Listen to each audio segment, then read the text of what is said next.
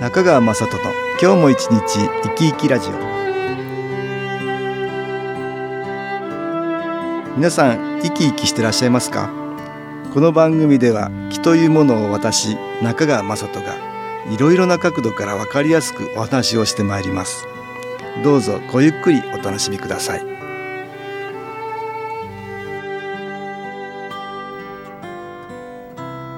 中川雅人の今日も一日生き生きラジオ。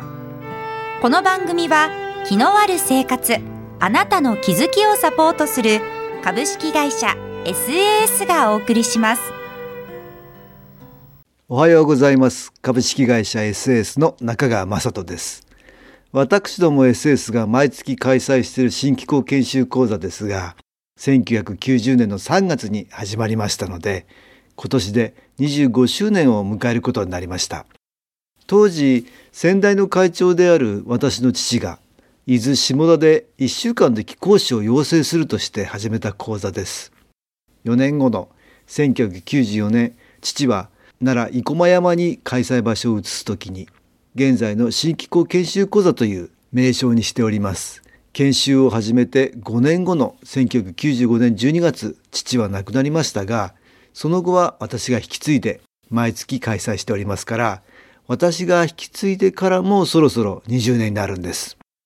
ところでこの研修講座私の父先代の会長が研修講座を始めた当初から専任講師を務めていただいているのが辰村治先生です。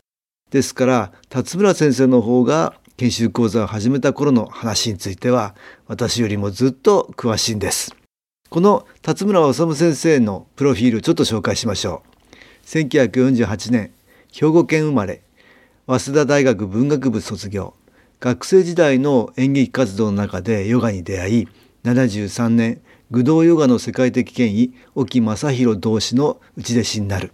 以後同志に同行し世界十数カ国以上でヨガ指導経験を持つ。85年同志没後沖ヨガ道場長を経て1994年独立。辰村ヨガ研究所を開設。現在そちらの所長であるばかりか NPO 法人沖ヨガ協会理事長。NPO 法人日本ヨガ連盟副理事長。国際総合生活ヨガ研修会主催をしておられます。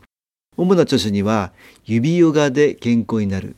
辰村式耳ヨガ健康法。伝説のヨガマスターが教えてくれた究極の生きる知恵目ヨガ辰村式ヨガ健康法生き方としてのヨガ深い呼吸で心が変わるなど多数あります。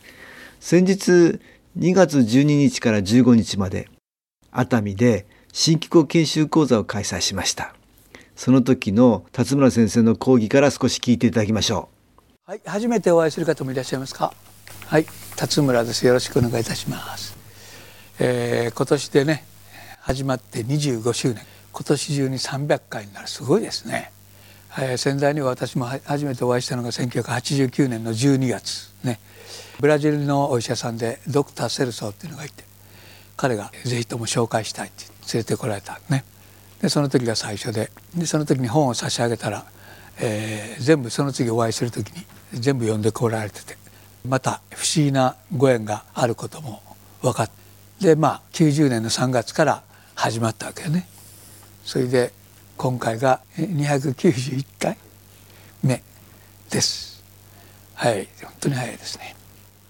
私の方はねこの研修講座についてのまず性格とか、えー、心得とかその辺をちょっと説明させていただきます。その3ページの上の方をまず見てくださいね。ここでは寝ることも含めてね24時間を研修にしようという心構えでやっております。まあ、あの24時間実際に普通の気の環境よりもずっとこういい場の中で過ごされることになります。休みも睡眠も全て一つの療法だというふうに理解してください。で一番の次研修生活の心得ちょっと目を通ここで音楽に気を入れた CD 音機を聞いていただきましょう。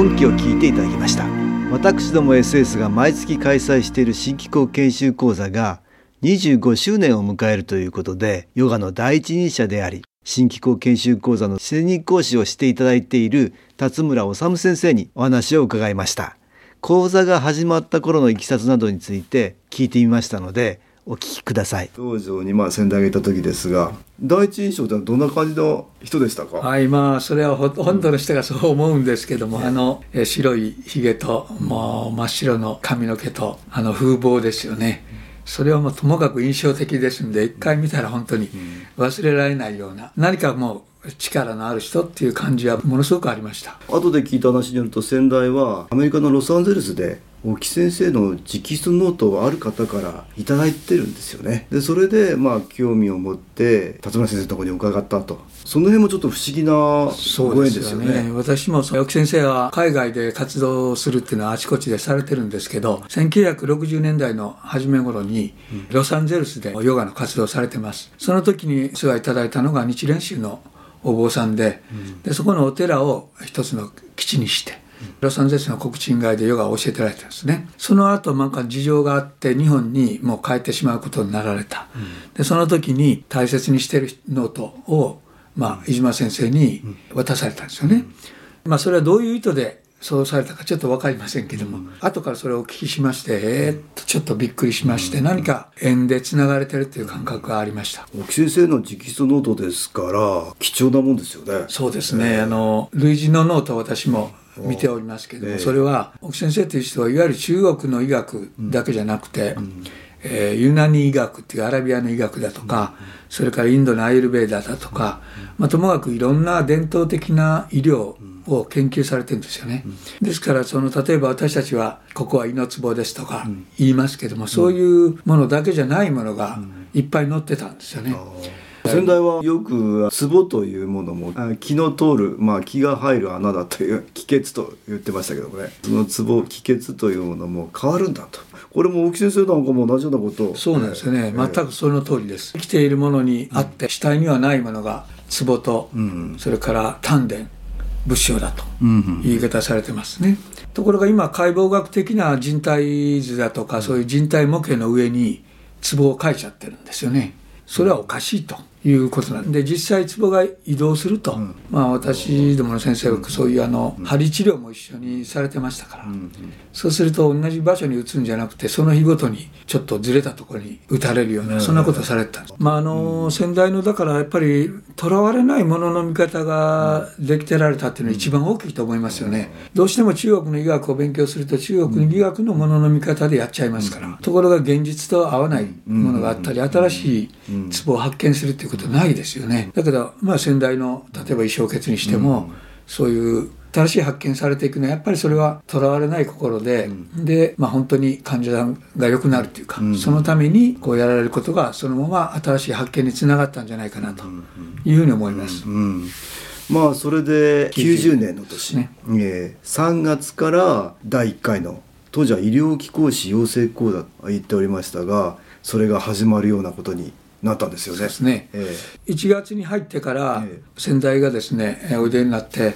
まあ、奥先生の本全部読みましたと。い。うことをおっしゃって、で大変私も感動しました。でその時に医療機構士を要請することが2000人だったかな、うん、急務なんだというふうにおっしゃってたんです、うん、で私どもも結局今の現代医療の一番の問題点がやっぱり目に見えないエネルギーだとか、そういう生活的あるいは体を動かしながら呼吸を変えて心を変えて整えていく、まあ、そういうことが薬とかメス以外の一番大事な根本的なことだと考えてましたから、その医療機構士養成講座ということのアイデアには非常に私どもあの賛成しました。そうですか。辰野先生やっておられるヨガですね。ただ体を動かすためのものだけではないですよね。そうなんですよね。この医療機構士っていう表現から新機構という表現に移っていきましたよね。この私どもの結局ヨガっていう本来の意味は神と結ぶという意味ですから、体操という概念はないんですよね。ただ姿勢を整えたりいわば体が安定なだと考えたら、そういう神聖なるエネルギーを中継したり自分で受けるためにはアンテナが歪んでたりすると具合悪いわけですよね、まあ、それでまあ体を整える呼吸を整えるという部分があるわけで,、でそれを見てまあ多くの人たちはそれはヨガは体操だと思っちゃうわけですよね。思ってしまう、実際はでもそういう命のエネルギーというか宇宙のエネルギーをいわば無駄なく自分の中で生かす。そのためのいろんな作業がまあヨガなんですよね。うん、先生はもうそのヨガを最初からこうずっと強調されてるんですよね。その辺がもしかしたら合致したというか、一致したことなんかなとも思います。新機構研修講座の専任講師辰村治先生に1990年先代である私の父がヨガを取り入れ研修講座を始めたいきさつをお聞きしました。新機構という宇宙からのエネルギーは人の気である魂に浸透しその光を増やすことで体に変化を与えるだけではなく気づきを促し心にも大きな変化を与えます。気講師を養成するとして始まった研修講座は気を習得したい人ばかりではなくいろいろな人の要求に応えられる講座となり通算290回参加人数延べ1万5700人を超えました。ぜひ多くの人に利用していただきたいと思います。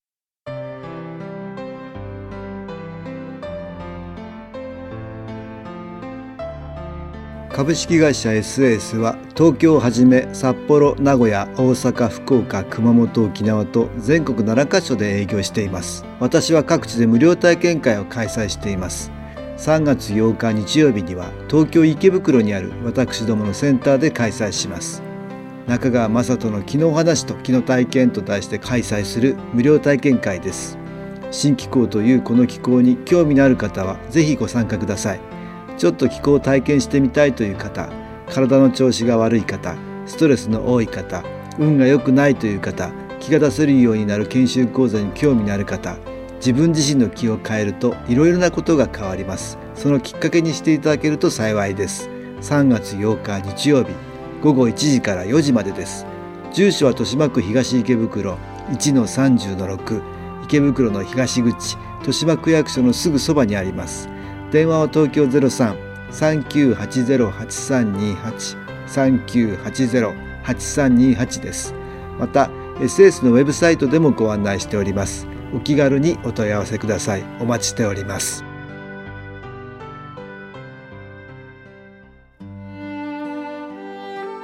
いかがでしたでしょうか？この番組はポッドキャスティングでパソコンからいつでも聞くことができます。SAS のウェブサイト www. 新機構 .com 新機構は SHINKIKO または FM 西東京のページからどうぞ中川雅人の今日も一日生き生きラジオこの番組は気のある生活あなたの気づきをサポートする株式会社 SAS がお送りしました。